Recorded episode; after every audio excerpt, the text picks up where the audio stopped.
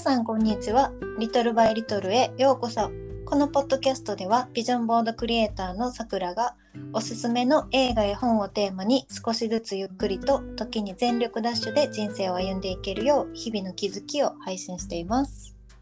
えっと今回はちょっと特別編としましてゲストをお招きしています。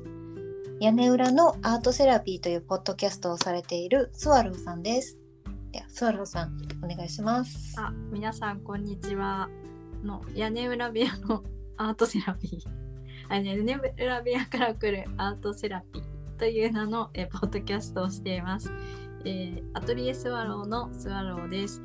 えー私あの映画がとても好きで、あのさくらさんのえっ、とビジョンボードの講座にも参加させてもらって、え今日は映画の話できるというふうに聞いて。あの来ちゃいました。よろしくお願いします。はいありがとうございますすいません私がポッドキャストの名前を間違えましたねあ、いいいえ、いいえ。屋から大丈夫です。私もあのスワローさんのアートセラピー受けさせてもらってすごい面白いセラピーでしたねなんか受けたあはいありがとうございます。うんなんか絵を描いていくセラピーなんですけど私全く絵心なくって絵を描くこと自体も何十年ぶりぐらいだったんですけど。すごい、はい、スワローさんのこうゆるい優しい誘導でスラスラ描けて、はい、楽あー、でもさくらさん、あの、すごくあの、なんだっけな。作ってくださった作品好評でしたよ。あのね、リレー形式でつなぐから、次の方に、はい。あああ、すごいとか言って、なんか、はい。好嬉し評でした。ーなんかリレー形式でねアートセラピー受けた方とつながっていくっていうのも面白かったすごい。あご紹介ありがとうございます。えーはい、ではちょっと今日は映画好きのスワローさんと映画のをしていきたいと思います。はい。えあの私がすごい好きな監督でクリストファー・ノーラン監督っていう方がいて、うんうんスワローさんもすごいノーラン監督を好きなはいんですね。はい、だいぶ好きですね。すごいですよね。はい。うんなんかインターステラー5回ぐらい見られたんでしたっけ？はい、そうなんですよ。映画館に足しげく通って、うんはい、すごい長い映画なんですけど、3時間ちょっとぐらいの。はい。で、DVD も持ってます。えー、すごい。すごいです。そう私 DVD で見て映画館の時にあの見に行かなかったんでめっちゃあこれ絶対映画館で見たらーうん。あったやろなってそう。そう、宇宙船に乗ってる気分で見れたので、うわいいそですれが、はい、ハマった理由だと思います。すごい。そのインターステラーのストーリーをちょっと念のために簡単に説明すると、イはい。ンターステラーっていうのはあの地球が異常気象でこう砂ぼこりとかがすごく起きてしまって作物が育たなくなってだんだんこう地球に住むことが難しくなってで人類があの、まあ、自分たちが生き残るために他の住める惑星を探しに行くことになって、まあ、ある家族のお父さんがその宇宙飛行士として空に飛び立つというお話で、またうん。娘がいて娘はお父さんと離れたくないからすごい嫌やって言ってはい、そうそうん、最後ちょっともう仲直りできないままお父さんは旅立ってしまうっていう話でね、すごい親子愛とか人類愛の映画ですよね。そうですね。壮大なストーリーになっておりますね。なんかそのお父さんと娘が別れる時にその、うん。お父さんが宇宙に行ったら、宇宙は時間の進み方がすごく遅いからうん。地球とはなんか時間の進み方が違うんだよって言ってて、うん。で例えばなんかその宇宙の1週間は地球では10年。とかになってくるから、お父さんが久しぶりに帰ってきたらもうお前と同い年ぐらいになっててあでも見た目はお前と変わってないかもみたいな。ー肉うん。うん若いままで時間だけかかってるみたいな。シーンがなんかすごい面白いっていうか。うん。あの娘さんはちょっとショックがってましたけどね。あそう。えとか言ってそんなに待つの？みたいな。いつ帰ってくるの？みたいなね。うんうん印象的なシーンでしたねそこで。うんそうすごいですよね。なんか宇宙のし行ってからのシーンもめちゃめちゃ面白くて、なんかエンターテインメントになってるところがすごいですよね。そうなんですよね。うん、あでこのなんか先々喋っても大丈夫ですかね？あのネタバレも、えー含まれちゃうけど喋っちゃってもいいそうですね。ちょっとここからネタバレいきましょうか。そうですね。ネタバレしないとあのもごもごって何を話してるのか分かってそうなんですよね。しまうので、はい、ちょっとでもネタバレ分かっても楽しめるとは思いますけどね。そうそう見ないとわかんないから。うんうんうんうんうん。まあそう宇宙に行ってからがねもう大変なことになってますよね。そうですね。大変だし、えどこが一番大変っていうかまあ大変ポイントいっぱいあると思うんですけ そうですね。なんか宇宙船からど、うんうん。あの母船から脱出して惑星に2人だけ降りるんですけど、うんうん新しい惑星見つけたってことで、そこから通信のそのラインが出てるからうんあの先に行った仲間の、うんうんうんが見に行くんですけど、うん。まあ、結局うまくいかなくてね戻ってくるんですよね母船うんうの方に。んうん。そして母船の方で待ってたあの同僚がとても年を取ってしまってるっていう。はいはいはいはいあれがえーって思いました。あ確かに。その惑星ごとでね宇宙の中でもその母船が待ってる場所と別の惑星でまた進み方がね時間のうん。進み方が違うから、そうそう。ね同じ宇宙にいててももう20年ぐらい経ってたみたいなね待ってるそうなんですよ。そう。でしたね確かに。うん。でノーラン監督ってうん。あのこう宇宙船とか、うんまあ、他のこれから話す映画もそうなんですけどこうマシーンのデザインがすごくかっこよくてかつ斬新みたいな形が多いんですよね。でうんそれも見るの楽しみであなんか不思議な形してるのにーうんあこれかっこいいみたいな風に見せるのが上手だなと思っていて。確かにはい、それも見応えの一つですかね。なんか CG が嫌いで有名うんだよね。うんうん、そうそう、そうですよね。実写で撮りたがるんですうんうん。うんうんここ絶対 CG やろみたいなとこも実際やったりして そうそうそうそう。すごい大変やろなって思う。うん、なんかあの最後の、まあ、ほんまにネタバレなんですけど はい。最後の5次元の本棚のはい。シーンがあってそのうんまあ離れになった子供地球にいる子供と宇宙のお父さんが、あのまあ、お父さんがちょっとブラックホールに迷い込んで それをきっかけにもう5次元っていう今うん。現代では考えられないもうパラそうそう。踏み込んでそこの世界はもう未来も現在も過去もこう一緒になってる。そうなんですよ。でね。ちょっと人類では考えられないすごい不思議な世界なんですけど。はい。その世界が実はなんか昔の離れ離れになってたうん。子供が小学生の時とつながってるっていう設定なんですよね。そうなんですよね。あのからくりがもうたまらないですよね。たまらないですね。はい。あのあいろんなね、あの、うんうん過去のこう一緒にいた時間とかが垣間見えてね。そうそうそなんか。おおおみたいなここでつながったかみたいなこのつながり感のなんていうか、うんなんていうんですかあのアハ体験っていうんですかなんかああみたいなうん。そこが気持ちいいですよね。なんかすごいですよね。そのその前半とか中盤ぐらいまでは宇宙のうん物理学的な話やったり SF 的な話やのにうん5次元のとこはすごいスピリチュアルっていうかうんあ本当に高次元なそうなんですよね。なんかこうあ愛がテーマにこう、うんいきなりなっているっていう、いきなりなってるんやけどでもめっちゃ自然なんですよね。そうなんですよ。スッと入ってきてスッとな、スッとと入ってくるんやけどめっちゃ畳みかけてくるみたいな。そうそうそうそうそうそう。畳みかけ感はありますね。すごくです。はい。うん加速しますよねもう最後とかも。そうそうそうそうそう。もうなんか分からんけど涙止まらんみたいな。わかりますわかります。ちょっと早いけどなんかもう感動しっぱなしみたい でもなんかなんか涙腺おかしくなってるみたな、うんいな、うん、そうですね。うん。はい。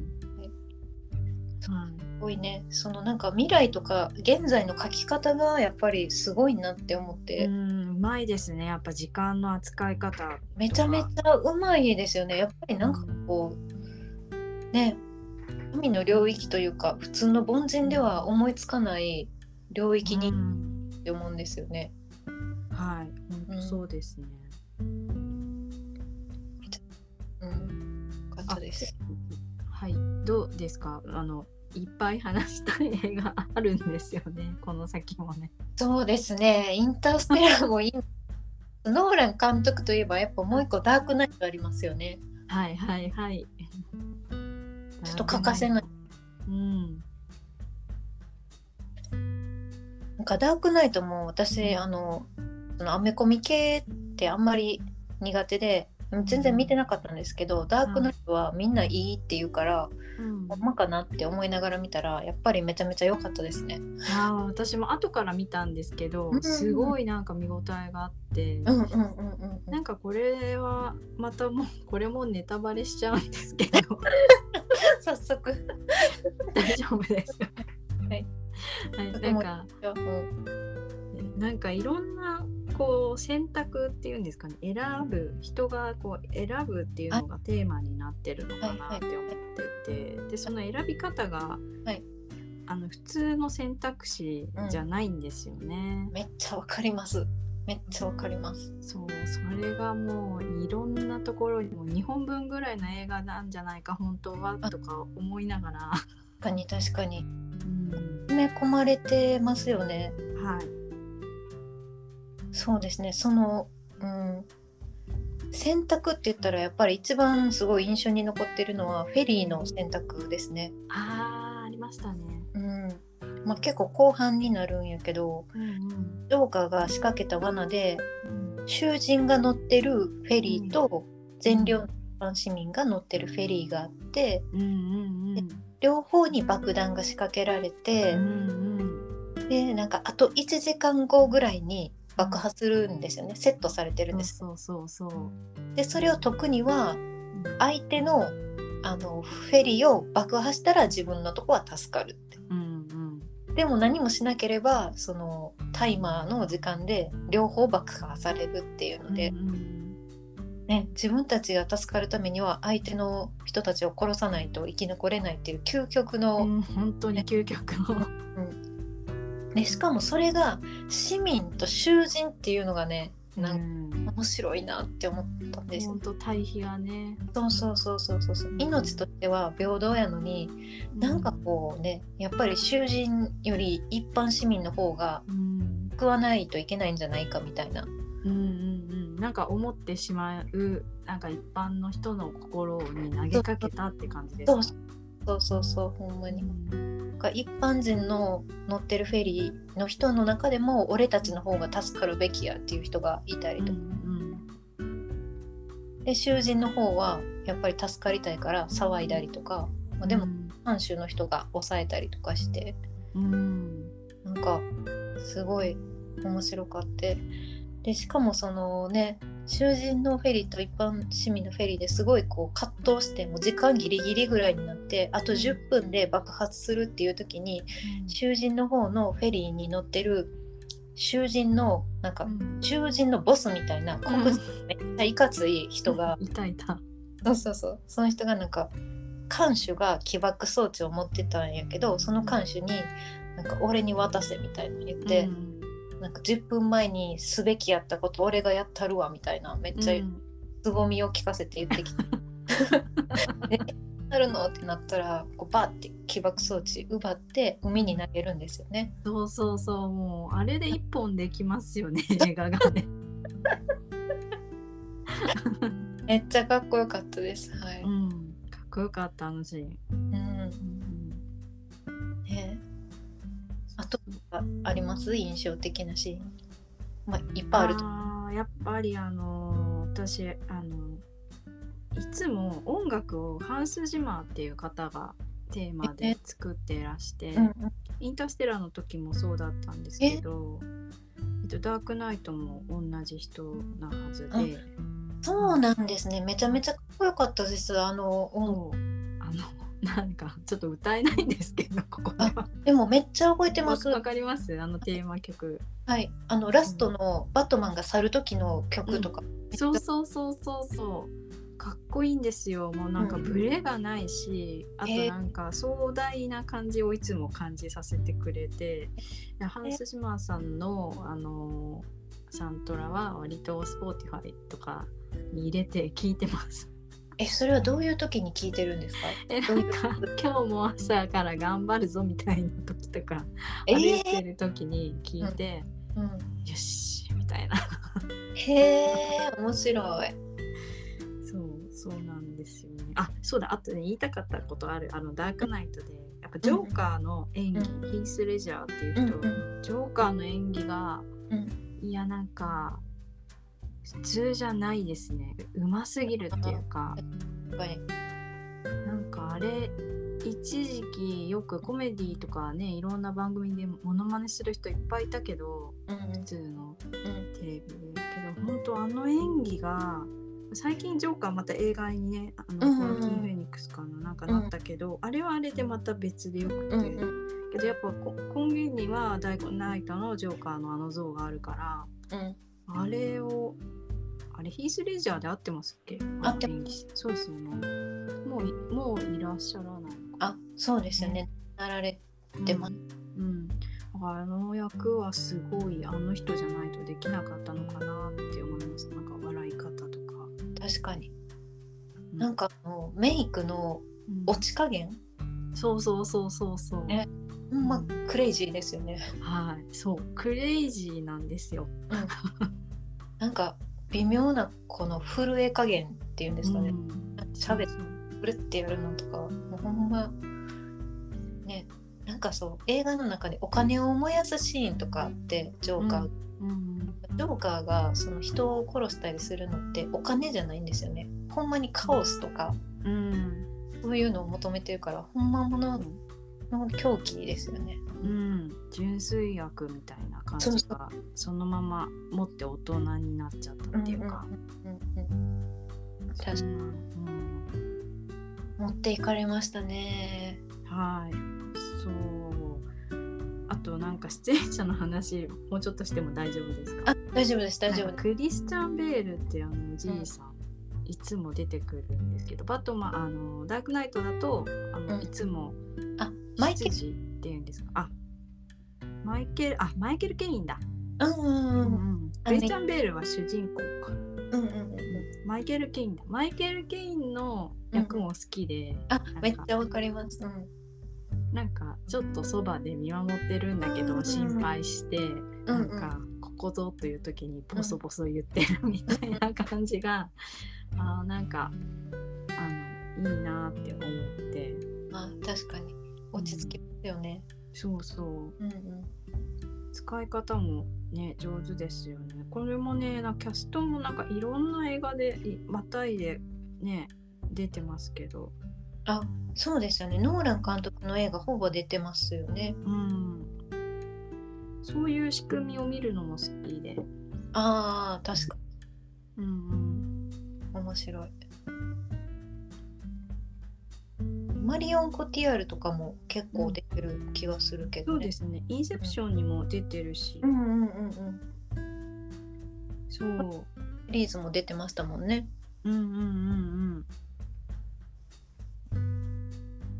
うんんなんかね、ダークナイトはね、最後の終わり方もめっちゃ好きで、その、まあ、バットマンが、うんまあ、ちょっといろいろあって、逃げる待って。